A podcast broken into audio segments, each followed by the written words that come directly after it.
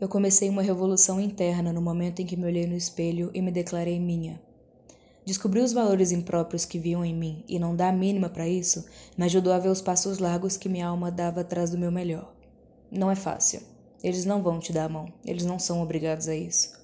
Desapeguei da ideia do apego e desmontei a caixa em volta de mim mesmo do que era certo ou não para mim, e isso me conduz até hoje.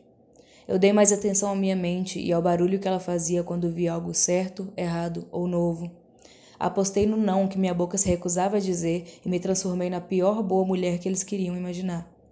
Toquei meu corpo, me olhei nos olhos, me desculpei pela culpa que eu carregava sem saber. E quando vi, tinha iniciado minha revolução interna.